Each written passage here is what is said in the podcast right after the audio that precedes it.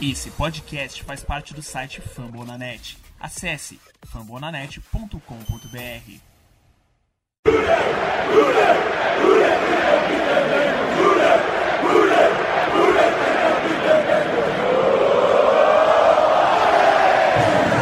Olá, seja muito bem-vindo ao podcast Uday BR, a casa do fã do Cincinnati Bengals no Brasil. Hoje esse episódio número 5. E quem disse que setembro não chega? Estamos em setembro, essa semana começa a temporada. Temos Cincinnati Bengals contra Minnesota Vikings. Eu estou já ansioso para ver a nossa equipe de uniforme novo no Paul Brown Stadium. Tudo certo, Conrad? Tá ansioso também? Nossa, até que enfim chegou né, a temporada, não aguentava mais fazer análise, previsão. Você começa a aflorar o clubismo de um jeito que não tem jeito, né? É, começa ali, você olha quantos jogos dá para ganhar. Você começa olhando 5, termina terminando termina a temporada ali, ó, essa precisam não, vou ganhar 11, porque você já dissecou tanto que você já começa a ver vitória onde não tem ali. Começa a ficar louco. É, você já começa a ver o 17-0 chegando. É, exato. Joe Burrow aí MVP. Mais do que Comeback Player of the Year, é MVP esse ano. Então, mas antes da gente começar a discutir mais a fundo, falar sobre os cortes que foram feitos, fazer uma discussão bem breve a respeito da preseason, fazer já a previsão do próximo jogo. Eu vou mandar um recado, é, vou pedir aí para todos que estão nos ouvindo, passar a palavra adiante, gostou do que está escutando, conhece um torcedor do Bengals, passa ali, arroba RudeiBR. Uh, ah, caso queira cornetar, pedir alguma coisa, no Twitter, no Instagram a gente tá com arroba RudeiBR. Eu sou arroba Surslash, então se eu falar alguma coisa aqui nesse podcast que você não gostou, pode falar pessoalmente. A gente vai trocar uma ideia legal, ou não, lá no Twitter. Então, arroba Surslash, o Conrad é o Conrad underline Aleixo. Então tá certo? É, sigam a gente lá no Twitter, no, no Instagram, que estamos começando a pôr mais conteúdo lá. Essa semana já soltamos o Player Rankings, que é para meio que traduzir um pouco o momento de cada jogador do time, então tá bem interessante lá para seguir. Então bora pra temporada. Então, Conrad, vamos começar, né? Não vou começar já direto na temporada. Vamos falar um pouco da preseason. Os resultados, eu vou já ser bem sincero, para mim tanto faz. O que importa na preseason, assim, são indicadores. Então, o que deu certo, o que deu errado, alguém se destacou, pode ser que não se destaque na temporada regular mas eu acho muito mais, muito mais importante você ver o sistema funcionando, uh, uh, por exemplo, a linha ofensiva se funcionou ou não, o sistema de bloqueios para a corrida, uh, se a linha defensiva conseguiu gerar pressão ou não. Então, os jogos que foram feitos foram contra Tampa Bay na primeira rodada, na, na, na primeira semana, Washington na segunda semana e Miami na terceira semana. Uh, vou começar aqui com alguns dos pontos positivos, né? E daí a gente vai discutindo parte a parte. Primeiro ponto positivo, acho que é a linha ofensiva, né? A gente tinha bastante expectativa com o retorno do Frank Pollock a Cincinnati. Uh, a equipe nos três jogos não cedeu nenhum sec, o que mostra um, uma evolução, né? Ano passado era um time que sofria muito, tanto que o Burrow é, acaba saindo machucado na semana 11 e mesmo tendo o, o, no, novatos, né? O Jackson Carman foi draftado esse ano. O Dante Smith foi draftado esse ano, os dois que jogaram de guard na, na preseason. Teve a chegada do Riley Reef. Aparentemente a unidade está bem consistente. Tanto que alguns desses jogadores foram. Alguns jogadores que eram importantes na temporada passada foram cortados ou trocados, né? Como a gente pode falar mais adiante. O que você achou, Conrad? É, o off-season é puro suco da ilusão, né? O time não, não ceder nenhum sec, independente do nível que estava em campo, é completamente extraordinário, né? Você já fica imaginando que o time vai tomar um sec na temporada, né? É, assim, a gente tem, a gente volta a trazer essa informação, né, essa opinião para a torcida do Cincinnati. É só um indicativo. Pode ser que tudo dê errado. Eu sempre gosto de lembrar que o Detroit Lions, acho que em 2008, que foi a temporada 016 deles, eles ganharam os quatro jogos da preseason. E depois, na temporada regular, perderam todos. Então, é um indicativo. Não, não pode tomar isso como base ou como verdade absoluta. Outro ponto que me chamou a atenção, que também causava já algum frisson na torcida antes mesmo da pré-temporada começar, é o nosso kicker. Ivan McPherson brocou. Era. O cara mandou field goal de 57 jardas na preseason.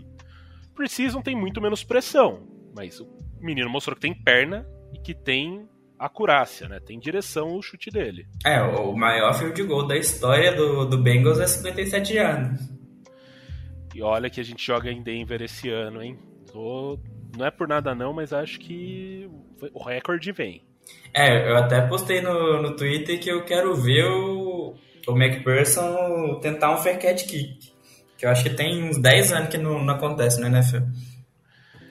É, além da OL e dos kickers, eu gostaria de destacar né, o, a linha defensiva, em alguns jogos, alguns jogadores especificamente, e daí eu já trago um ponto positivo e um ponto negativo. Né? O Joseph Osei, que é rookie, veio de Texas, na primeira partida dele, já chegou ali na preseason, derrubou Tom Brady. Olha só, normalmente os titulares jogam muito pouco. O cara, no seu primeiro drive, como profissional, mesmo sendo preseason, ele derrubou possivelmente o melhor quarterback da história da NFL. Imagina se isso não é o sonho de qualquer jogador que entra na liga. É, já chegou jogando com os titulares, né? Por mais que seja preseason, ele estava ali no primeiro drive, fazendo pressão, então já, já dava indicativo que ele estava muito bem no training camp, né? Mas, infelizmente, a alegria de torcedor de Cincinnati não dura muito, né? Também nessa primeira partida, o Joseph Osei teve uma lesão. O nosso queridíssimo Zach Taylor falou que não era nada. E daí depois ele foi para Injury Reserve. Ou seja, sem Joseph Osei para o resto da temporada. É, eu, já tava, eu já tava completamente ossainizado no Twitter. Tava completamente maluco com o cara. Já no draft eu já queria ele, quando a gente draftou eu já fiquei doido. Aí o cara chega destruindo e acaba machucando o primeiro jogo. Aí, aí já tem aquela confiança no Zac Taylor de falar que não é nada, a gente já sabe que é para perder a temporada, né? Então. É, outro jogador que me chamou a atenção, acho que no jogo contra o Dolphins. Ok, já tava ali. O Dolphins já entrou com o quarterback reserva desde o começo. Ou foi o Khalid Karim ele é um jogador aí já não é não é novato, né, mas buscou a sua oportunidade, fez uma boa, eh, chegou a sacar o, o quarterback do Dolphins, teve passe desviado na linha de scrimmage, jogou muito bem. Também se machucou. Mas pelo menos ele está na injury reserve depois do corte de 53, então ele fica apenas três, inicialmente três semanas fora. Ou seja, quando ele estiver apto a retornar, dentro dessas. Depois, passado esse tempo de três semanas, ele pode retornar para a equipe. Outros jogadores, né? Agora sem, sem lesão, por favor. É o Darius Hodge, né? Ele era, foi uma grande surpresa. Ele é um pass rusher que mostrou muito talento. Assim, ninguém sabe de onde veio, mas que fenômeno? É, a gente teve alguns jogadores que se destacaram, mas com certeza o Rod foi o que mais se destacou, né? O cara era undrafted, do nada começou a brilhar na pré-temporada. E eu acho que qualquer torcedor que acompanhou o jogo inteiro, né, que teve a coragem de acompanhar o jogo, é, acabou gostando dele. E até quem só viu os highlights, né? Só dava o cara em campo, não é possível. E também a gente tem que trazer alguma uma questão negativa, né? Que causa um, um pouco de apreensão na, na, no torcedor que está aí acompanhando que é a nossa primeira, a nossa escolha de primeira rodada, né? Que é o Jamar Chase. Ele apresentou problemas com drops, é, foram acho que três drops ou quatro drops na, na preseason. Ele não fez nenhuma recepção. Ele tá com uma questão, né, que ainda tá meio nebulosa com relação a uma questão fora de campo, se ele teria agredido a namorada, a noiva, que inclusive estaria grávida tem gente que fala que não é verdade, que ele está sendo chantageado. Fato é, na minha opinião, isso influi para com que ele tenha um, uma perda de foco E se você não tá focado no jogo, você vai dropar a bola, você vai ter medo de tomar tackle, e isso pode acarretar alguma coisa. Com o tempo, eu acho que é capaz dele botar a cabeça no lugar, até mesmo que o holofote sai um pouco dele, vai mais pro T. Higgins, vai mais pro Tyler Boyd, mas ele precisa entrar nos trilhos. É, ele mesmo deu entrevista essa semana falando que é, os drops foram realmente falta de concentração, mas que, que ele está concentrado agora para a temporada, que ele mesmo falou que, que as... Como é que é que ele falou? Falou que as distrações sumiram já. Uma coisa desse tipo. É, esperamos que ele tenha meditado, pensado no que fez e agora foco total na temporada. É, mas tiveram até algumas outras questões que acabam influenciando né, esses drops. É, primeiro é que alguns passos foram do Brandon Allen, né, que ele não treinou junto. Aí foi bastante falado isso, aí, mas depois ele dropou uma bola do Burrow também. Então tem aquele negócio, né? Tem que tomar aquele tackle de bem-vindo à NFL primeiro. E segundo também que ele que todo mundo sabe que ele foi draftado para ajudar na bola longa, né? Então, realmente esses passes rápidos não era muito o que ele recebia do Burrow no college. Então isso pode ser, pode ser influenciou também, né? Além do que tem um quê de ansiedade, né? Imagina o rapaz, ele passou ali 18 meses sem jogar, né? Ele tava ele optou por não disputar a temporada 2020 do college, então ele a última partida dele foi o, o, o campeonato nacional, né? Ainda junto de Joe Burrow e Justin Jefferson, lá no, com, sob a batuta de Joe Brady em LSU, no começo, em janeiro de 2020, e agora a gente está falando em, em agosto, setembro de 2021. E vai um tempo até recuperar esse ritmo. Treino não, não, o treino, por mais intenso que ele seja, não é a mesma coisa. Você tá num campo, você tá com equipamento, porque nem sempre o treinamento é com equipamento completo, acaba tendo uma, uma influência. Na minha opinião, acho que isso pode ter uh, acontecido. É, até ele falou também da, das diferenças de, de college para NFL, né? Além do tempo parado, né? tem playbook diferente, rotas diferentes, a bola tem tamanho diferente. Então é, é dores de crescimento de rookie, né? Não tem como. E assim, ainda sobre. Né, a gente já falou da linha ofensiva, então eu acho que a gente tem que falar de dois nomes a respeito dessa linha ofensiva que são Billy Price e Michael Jordan. Adeus aos dois. É, o Billy Price foi trocado com o New York Giants. É, o, Bengals recebeu BJ Hill, uh, defensive end, ele é de, ele veio, né, já está em seu terceiro ano na liga, jogou em North Carolina State. Curiosidade a respeito do BJ Hill, ele foi colega de quarto do Jamie Pratt, nosso linebacker, veterano, o veterano de terceira temporada também, né, Jermaine Pratt. Eu e, e, o Michael Jordan foi cortado, ele fechou, acho que com o Jaguars depois, eu não lembro exatamente para onde ele foi mas que faça bom caminho. Você lembra? Eu também não. Acho que ele foi pro Panthers. Panthers. É. Mas enfim, que faça uma ótima carreira e nunca mais volte a Cincinnati, pelo amor de Deus. É, o Michael Jordan chegaram a especular que estavam tentando trocar com o Jaguars, né? Por causa do Urban Meyer que treinou ele em Ohio. Em Ohio State, né? Exato. É, tanto o Billy Price também foi especulado no Jaguars e também foi treinado pelo Urban Meyer em Ohio State, então acabou sendo um pouco disso. Oh, Conrad, você quer trazer alguma das surpresas dos cortes ou para você não teve nada que chamou tanto atenção? O que que até da troca do Billy Price, né, que chegou o BJ Hill, acabou sobrando pro Mike Daniels, né? Que acabou é, acertando depois com o Practice Squad, mas é, foi cortado ali no 53. Sim, e um nome que me chamou a atenção, né, dos que fizeram o 53, primeiro que o Bengals ficou com um corpo de wide receivers bem curto, eu fiquei ligeiramente surpreso. E o nome de Stanley Morgan tá ali no meio. Stanley Morgan Jr.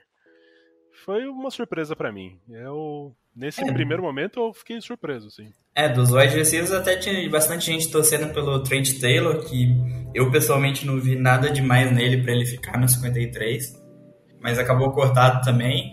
Que, geralmente o Bengals mantinha, mantinha sete wide receivers e quatro running backs, né? Acabou ficando mais, mais enxuto esses elencos, porque tinha que manter a linha ofensiva e, e DL a mais nesse ano. Exato. Então, basicamente é isso, né? Acho que não vou passar os 53 que estão no roster, senão a nossa audiência talvez vá cair no sono. Outro, outras duas que chamam atenção, mas tem a ver com, os, com as trocas e os cortes que eu acabei de comentar, foi a manutenção do Trey Hill, que é um foi draftado nesse ano, né? Uh, ou foi undrafted, assim, enfim, é, é, um rookie. Foi, acho que quarta ou quinta rodada para baixo, coisa. É, que ele veio de Georgia. E a manutenção do Isaiah Prince, né? Ele. Ninguém estava esperando, conseguiu ficar ali, pra... até pelo. O... A quantidade de tackles da equipe não tá tão grande. Dante Smith, que foi draftado como tackle, foi é, convertido a offensive guard. Então o Isaiah Prince fica ali como um tackle na retaguarda, né? É, o Tree Hill foi outra, outra boa surpresa do, do da pré-temporada, né? E o Isaiah Prince ninguém esperava mesmo, todo mundo esperava que ficasse só o, o Fred Johnson como swing tackle ali, de tackle reserva dos dois lados, mas é acabou que o Bengals preferiu manter dois tackles ali na, na reserva. Outros nomes também que chamaram atenção no corte, acho que foi o Ted Moss. Eu tava e... para falar exatamente dele. É, e o Jax Patrick também, que para mim foi bem dolorido, queria no time. Mas eu, eu, acho que o Bengals não teve coragem de cortar o Perini, que joga igual o Patrick, mas eu acho que o Patrick melhor, inclusive. É, os, tanto o, o Ted Moss quanto o Patrick estão no Practice Squad seja, continuam treinando com a equipe, podem ser uh, chamados para a equipe principal caso surjam lesões. Então, assim, pelo menos uh, se não vai continuar, não está disponível para os 53, pelo menos na primeira semana, o Zach Taylor continua de olho nesses jogadores. Então, ó, passamos aí, né, pela, basicamente pelo final da off-season, né, pre-season, os cortes tudo mais, e chegamos agora ao que a gente quer, né? Pô, vou rasgar aqui a minha folha de, de pre-season, agora que começa a temporada de fato. Semana 1, Paul Brown Stadium. No próximo dia, 12 de setembro, às 2 horas da tarde, horário de Brasília. Cincinnati Bengals versus Minnesota Vikings. O que esperar disso, Conrad? Se não ganhar, já demite o Zach Taylor? É, pelo menos pichação no CT eu quero. eu acho mais interessante, né? Antes da gente falar das nossas impressões, o que a gente quer ver nesse jogo, quais são as chaves para a vitória, sem fazer o trocadilho, né? O trocadilho, não, a piadinha que o Josh Kirkendall, um dos um dos insiders do Bengals sempre fazia, que a chave do jogo é fazer mais pontos com o adversário. É, então a gente vai, antes de analisar, vamos trazer um pouco o que é o Vikings, quais são os principais jogadores. Vezes o torcedor do Bengals não é um, um, um ávido conhecedor do Minnesota, não é um time que a gente costuma enfrentar, enfrenta uma vez a cada quatro anos. Por mais que tenha algumas caras conhecidas, aí a gente vai comentando pouco a pouco. Quarterback do Vikings é o Kirk Cousins, Seria Kirk Cousins o Andy Dalton da nova geração? Cara, é... eu acho que não. O Dalton, eu acho o Dalton melhor que ele. Mas tem muita gente que fica nessa dúvida aí de que Cousins é bom ou não, mas ele começou a render ano passado, né? Eu acho que ele tá tendo a mesma evolução aí, por exemplo, que o Tanny Hill, não nos mesmos níveis, né? Mas ele é um bom QB, pode surpreender bastante aí no jogo. É uma coisa que eu acho que o Kirk Cousins ficou marcado foi pelo contrato dele, né? Ele fechou um contrato 100% garantido alguns anos atrás e muita gente ficou impressionado. Ele era antes jogava no Washington, agora conhecido por enquanto como Washington Football Team. Pode aí rodar aí para qualquer outro nome, eles diminuíram para oito a lista de possíveis nomes mas o antigo nome racista. E assim, é um quarterback que faz o feijão com arroz. Não dá para esperar que ele vá carregar o time nas costas, mas ele é um. Até porque daqui a pouco a gente vai começar a falar mais. É, o time é um pouco mais focado no jogo corrido, então ele tá ali com uma válvula de escape. O principal jogador do time, na minha opinião, é o Dalvin Cook. Running back muito bom, mas também com algumas questões, né, principalmente físicas. Ele teve temporadas que ele perdeu bastante jogos. Ele tem uma quantidade de jardas corridas nos últimos dois anos, passou de mil jardas. temporada passada para passou de 1.500 jardas corridas. Um running back excelente. E assim, uh, já dou um, um pequeno parecer. Uh, Logan Wilson, Jermaine Pratt vão ter trabalho. O, ainda bem que a gente tem um dos melhores defensores contra jogo corrido na linha defensiva, que é o Sam Hubbard. Tem o DJ Reader, que é muito bom em conter esse jogo terrestre, mas esse cara é bom, hein? É, o Logan Wilson mesmo deu entrevista hoje falando que ele realmente é um problema, que tem que contar em defender ele. Mas vamos ver, né? Tem dois anos que essa defesa está investindo em jogador que sabe parar o jogo corrido, né? Se não conseguir agora. É, as principais armas do Cousins no jogo aéreo: Justin Jefferson, um velho conhecido de Joe Burrow, era o wide receiver número 2 na, na campanha vitoriosa de LSU Tigers. Só trazendo aqui, né? O wide receiver é. número um tá do nosso lado. É, é o Jamar Chase. Ele e o Jamar Chase fizeram aposta pra esse jogo. Não falaram o quê, mas fizeram aposta. E além do Justin Jefferson, tem o Adam Thielen, que já tem aí já um certo já é um certo veterano, já passou dos 30 anos, né? Mas é um, um quarterback, um quarterback não, wide receiver, que tem suas qualidades. Nos últimos anos não vem tendo desempenho tão bom quanto já teve, já teve temporadas de mais de mil jardas por mais de uma vez. Temporada passada ficou em 925, não é um número ruim. Fez 14 touchdowns, o que é bastante impressionante.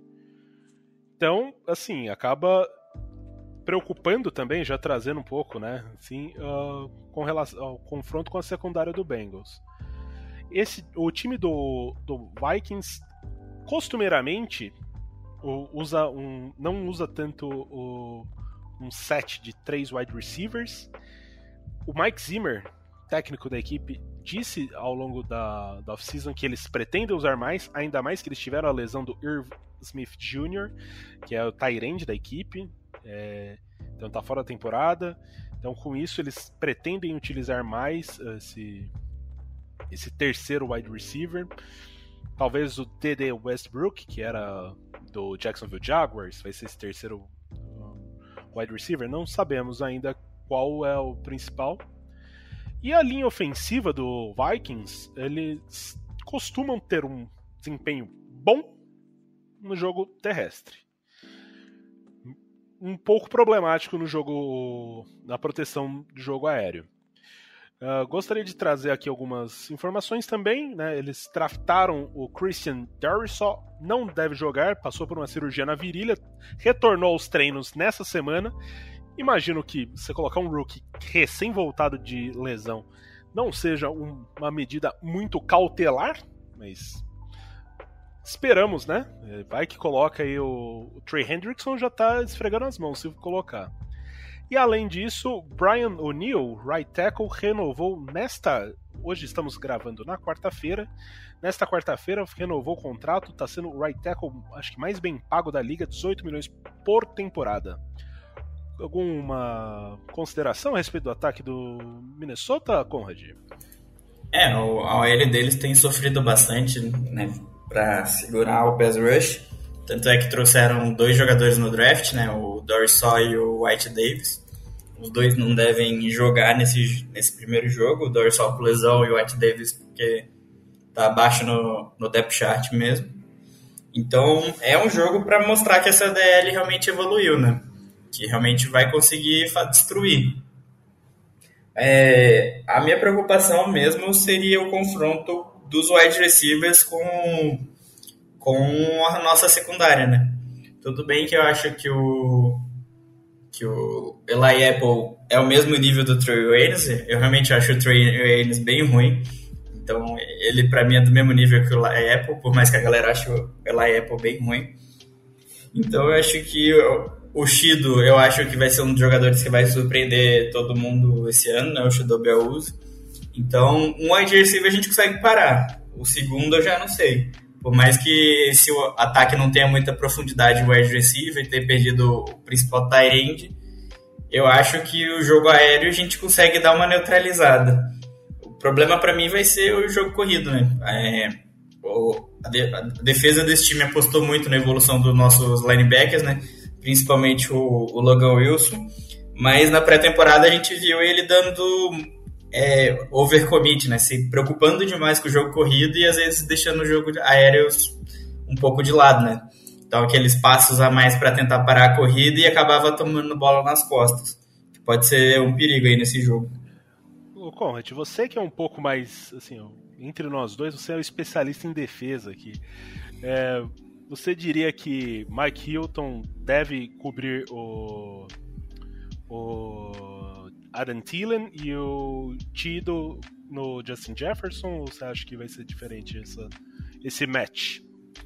É, então, é... o Adam Thielen costuma aparecer um pouco no slot, então, teoricamente, a, a marcação dele seria o Mike Hilton. Só que eu acho que o Zimmer é um treinador experiente, eu acho que ele conhece bem o, o estilo do Bengals aí, ele passou tanto tempo aqui. Então, eu acho que ele vai tentar explorar um pouco mais, ele vai tentar colocar o Thielen mais aberto para tentar aproveitar em cima do Eli Apple e tentar criar esse mismatch. Resta saber se o Bengals vai conseguir saber isso, aproveitar isso. Porque o Mac Hilton tem capacidade para jogar no outside também, consegue marcar no outside também bem. Então pode ser que aproveitem isso também para poder tentar ganhar um pouco melhor essa, esse mismatch.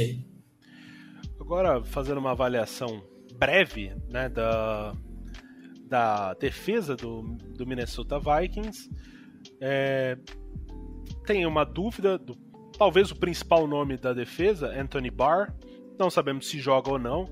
Nessa quarta-feira ele voltou a treinar, mas treinou com limitações, tá? já faz algum tempo sem disputar né, uh, treinamentos com uh, carga total. Acho improvável que vá para campo, mas sempre importante, né? Ele foi, se eu não me engano, draftado no top 10 quando ele foi draftado. É, no, no depth chart do Vikings hoje ele tá como titular. Ele, o Kendricks e o Nick Vigil. É... Aí temos na DL Daniel Hunter e Everson Griffin. Everson Griffin retornando a, a Minnesota, né? A equipe do Vikings, ele que jogou durante muito tempo lá, passou na última temporada tanto pelo Dallas Cowboys quanto pelo Detroit Lions e acho que sentiu saudade da, da comida da mamãe, voltou lá para para Minnesota e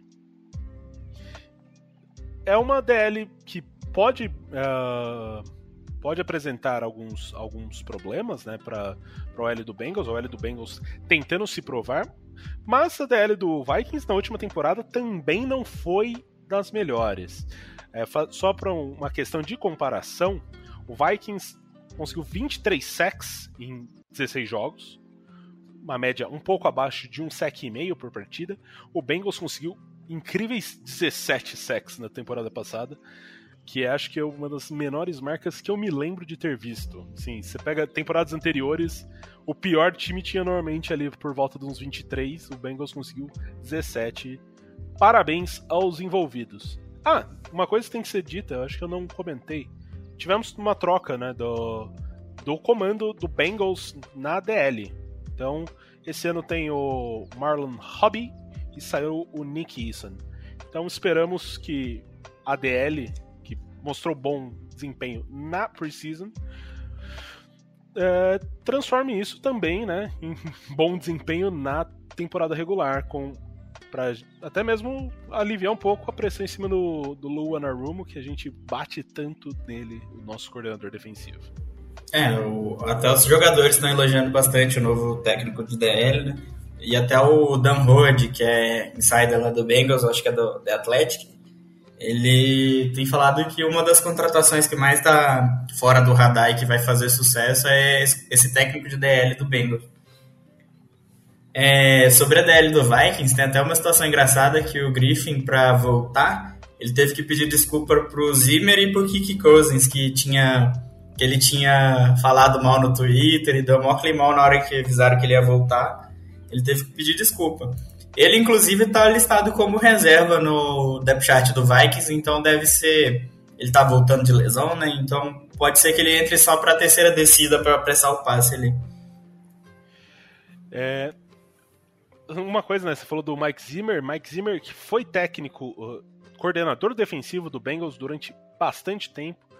Uh, eu me lembro, acho que 2013, 2014 foi o último ano dele no Bengals, que o Bengals tinha uma defesa excelente. Todo mundo falava que ele seria o sucessor do Marvin Lewis, só que o Marvin Lewis não largou o osso. Ele foi pro Minnesota, continua lá desde então. A gente vê uma longevidade. E a equipe do Minnesota tem alguns outra, algumas outras caras conhecidas, né? O Conrad comentou agora de pouco do Nick Vigil, linebacker, que jogou é, acho que três temporadas pelo Bengals. O Alexander McKenzie, que a última temporada era o nickelback do Bengals. Ele era do Vikings também, é outro que faz um retorno à equipe do Vikings. E tem o Mike Zimmer, né? E é, o Mike Zimmer é uma mente defensiva brilhante, né? É, se eu me apaixonei por esse time por causa da defesa, era ele que era o coordenador defensivo na época. E pode, ele pode complicar bastante pro Burrow. Mas ele mesmo deu entrevista ano passado falando que foi a pior, defesa que ele já que ele já apresentou, né, ano passado. A defesa do Vikings sofreu pra caramba.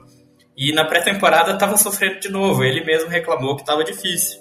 Então pode ser que a gente se aproveite disso aí, que o time não tá, não tá se encontrando em campo. Conrad, eu vou dizer que quando você falou eu me apaixonei por essa franquia, eu pensei naquele pagode, eu me apaixonei pela pessoa errada, mas eu pensei, eu me apaixonei pela franquia errada. Porque é só sofrimento por aqui, não é mesmo? É, então, é, que continuando na secundária, o Vikings trouxe Patrick Peterson, tem o, o Alexander McKenzie, que a gente já comentou.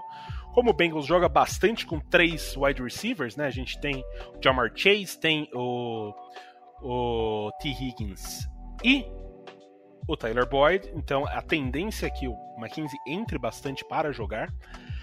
É, não passado, por mais que ele tenha feito, eu lembro dele é, mais correndo e provocando contra o Steelers do que fazendo algo realmente de memorável, assim, jogadas memoráveis, né? O Mackenzie não, não encheu os olhos.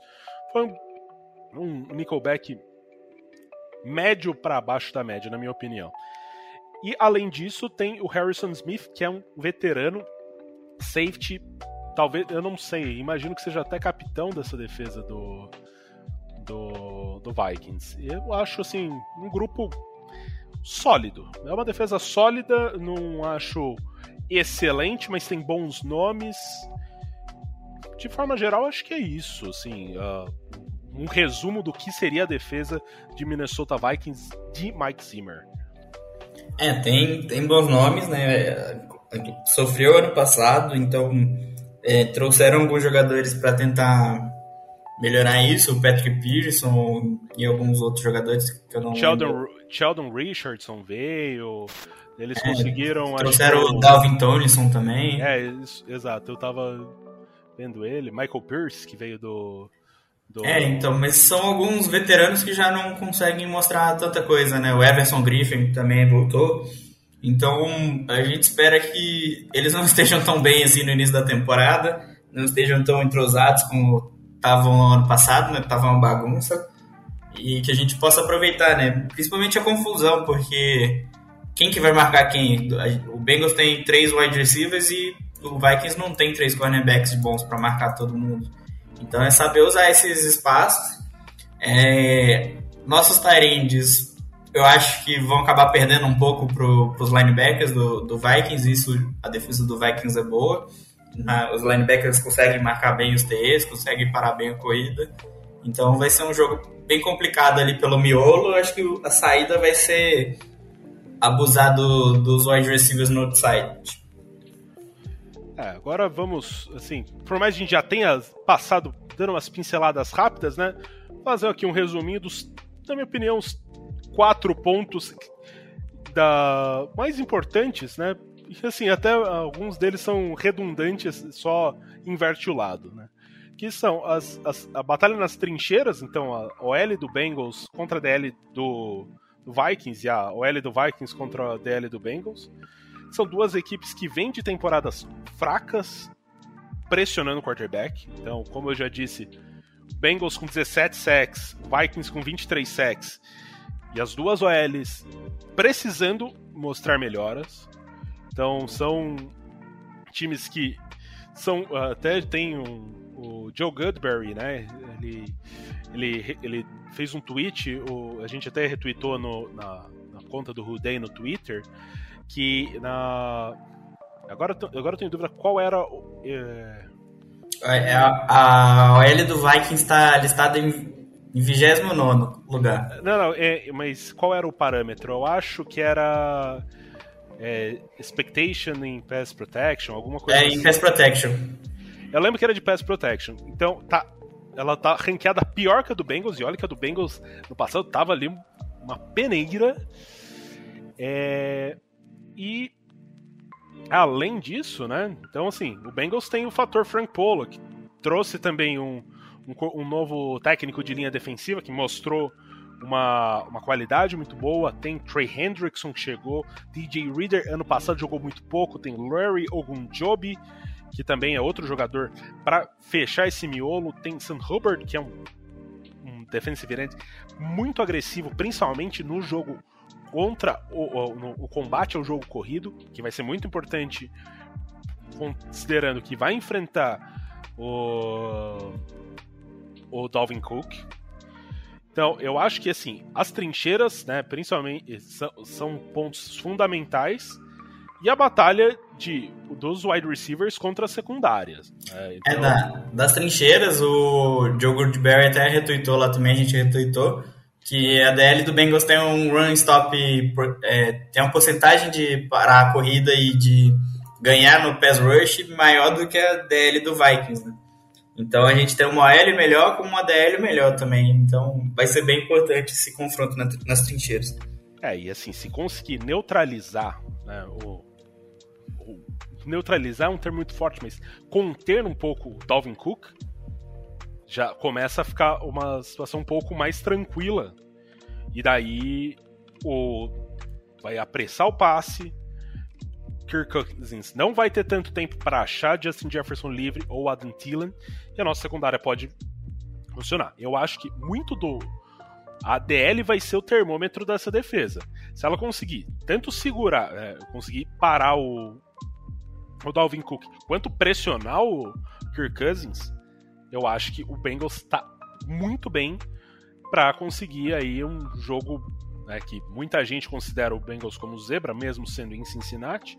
Eu acho que pode ser os, podem ser os caminhos para a vitória da equipe do Bengals. Já que falamos aí dos caminhos da vitória, agora vamos aí ao que todo mundo quer saber. Conrad Aleixo quais são as suas perspectivas para o jogo? Quero expectativas, quero números. É, eu acho que o principal ponto para ver durante o jogo vai ser o quanto o Zac Taylor vai estar tá realmente confiante no Burrow, né? Porque, querendo ou não, tá todo mundo confiante que o Burrow vai voltar 100% e tudo. Mas, além disso, tem que, o Zac Taylor, que faz as chamadas, tá confiante nele também, né? Para chamar as jogadas, ter, ter confiança para chamar os passes longos e ter um bom plano de jogo, né? Porque não adianta nada você fazer um plano de jogo voltado para proteger o gol. Você tem que fazer um plano de jogo voltado para ganhar. Ah, e assim, né? Também tem a questão, como você disse, os linebackers do, do Vikings são muito bons. Então, tanto contra Tyrande, até mesmo contra as, os screen passes. Né? Então, talvez o, o, passe curto no Mixon, que é uma, uma ferramenta que o time pode usar, não é a ferramenta mais é, efetiva. Pode funcionar? Óbvio que pode. Mas você vai enfrentar um trio de linebackers. Nick Vigil é um pouco mais abaixo, mas se jogar Eric Hendricks e Anthony Barr, é uma dupla, pelo menos, muito boa nessa cobertura, né? E na, no confronto ali. Então, assim, tanto né, o, grande destaque do Vikings é o Dalvin Cook. Acho que para quem olha de fora, por mais que o Burrow tenha muito chamariz, acho que o grande destaque do ataque do Bengals é o Joe Mixon, né? É, e outro ponto também que depende da, da mentalidade é o, o Zach Taylor não querer forçar a jogada no, no Jamar Chase e até o Burrow em campo, né? Não tentar forçar jogada nele, né? tentar deixar acontecer mais naturalmente o, o fluxo da jogada. Né? E até o Joe Mixon também voltando de de, voltando da lesão do ano passado, querendo receber mais toques, querendo participar do jogo aéreo, que até o Keylan falou hoje que ele vai realmente usar ele mais no jogo aéreo, porque ele melhorou no bloqueio, então ele tem essa oportunidade. Então é mais a questão da comissão técnica não querer forçar as coisas, né? Eu vi um, alguma estatística, eu não lembro qual dos insiders do Bengals soltou hoje, que até a lesão do Joe Mixon na última temporada, ele era um dos running backs com mais toques na bola, né? Corridas e passes na direção dele. Ou seja, é, é um, um indicativo que o Zach Taylor gosta muito de acionar o running back. É, e se eu, se eu não me engano, tem, desde 2019 ou 2018, tem três running backs que tem 3 mil jardas corridas e pelo menos 600 jardas recebidas. E o Mixon não é um deles, né? Então mostra que mesmo sem estar envolvido no jogo aéreo, ele já conseguia jardas recebendo a bola. Né? Sim. Então, e agora? Palpites. Eu quero palpites. Quero palpites, Conrad. O que você Cara, diz? Eu acho que vai ser um tiroteio esse jogo. Eu até postei lá no. Comentei lá no post do rodeio. Eu acho que vai dar um 38 a 31 pro Bengals. Ó, eu sou um pouco mais conservador, eu acho que o Bengals ganha. Eu, mas eu acho que vai ser um jogo bem apertado. Eu coloco algo em torno de 27 a 24 pro Bengals. Uh, nas linhas de aposta, Vegas coloca Minnesota favorito por 3 pontos. É, assim, vamos a expectativa deles, né? Até usando o over/under, né? De linha de pontos. É, a gente até deu uma olhada antes do, aqui da, da gravação, só confirmar. 47 pontos e meio. Então eles estão considerando que cada time vai fazer ali por volta de 22, 25 pontos. É, eles estão dando favoritismo para o Vikings. O jogo é em Cincinnati. O Bengals tá mordido, ele quer mostrar essa qualidade, né? Ano passado, com as lesões, acabaram ficando por terra. Muita gente tá colocando a equipe como a quarta força da divisão. Inicialmente, é o que se espera, realmente, mas muita gente coloca o Bengals como um time para draftar no top 5. Eu acho isso extremamente improvável. Eu acho que sete vitórias, oito vitórias não são, não é um sonho impossível. E eu acho que uma vitória contra o Minnesota Vikings é completamente viável. Ainda mais que o Bengals começa, né, um, é uma postagem que a gente retweetou também, que o Bengals enfrenta times com linhas ofensivas muito frágeis no começo da temporada. Às vezes, você pode encaixar uma sequência de duas, três vitórias seguidas, fechar ali quatro, as quatro primeiras rodadas com três vitórias e uma derrota, isso muda a perspectiva do time. É, eu vi até hoje um post falando sobre a importância de ganhar o primeiro jogo para os times de playoffs. No ano passado, todos os times que ganharam a divisão ficaram 11-0. E nos últimos dois anos, é, os times que foram para os playoffs estão 22-4 na primeira semana. E três dessas quatro derrotas foram para outros times que foram para playoffs. Então, para ir para playoffs tem que ganhar a primeira semana. É bom que eu joguei em casa contra um adversário. Não vou dizer que é totalmente acessível, preferia que fosse um Lions, um Jets, preferia. Mas o Vikings também não é assim um bicho de sete cabeças, né? Ah, cara, teoricamente eu prefiro um, um jogo assim, quando você ganha, né, claro. Porque se ganha de um adversário um pouco mais com mais força, com mais Esse elenco, cascudo. é, te dá uma moral maior para seguir o campeonato. Bem, de forma geral, acho que é isso. Tem mais alguma consideração a fazer, Conrad? Ah, acho que para esse jogo, acho que a gente falou tudo. É, agora é aproveitar o uniforme novo. O capacete branco ainda não veio, hein? Nossa, tô na expectativa desse capacete secundário faz algumas temporadas. Vai, NFL, libera o meu capacete branco, meu Deus do céu! É, pra quem não viu, o Bengals vai jogar todo de branco, com o uniforme que parece o Color Rush do ano passado. Então, vamos ver, começar a estrear esse uniforme novo com Vitória, vai ser bom, né? Gostaria de agradecer o Conrad pela disponibilidade de estar aqui no podcast por mais uma semana. Eu sou o Ricardo Bossi e gostaria de agradecer você por estar ouvindo até agora, que já chegamos a 45 minutos de podcast. Ó, agradeço muito as mensagens, o carinho que vocês têm tido, mandando mensa é, mensagens no Twitter, arroba, uh, arroba RudeiBR, é, no Instagram, arroba RudeiBR também. Uh, vamos comentar, tanto eu quanto o Conrad vamos estar uh, online na hora do jogo, né? Provavelmente no Twitter. Então, se você quiser fazer comentário a respeito do jogo, a gente retuita também muita coisa, muita informação. Ah, alguém que saiu machucado. A gente tem uma lista ali de, de jornalistas que a gente segue, alguns analistas.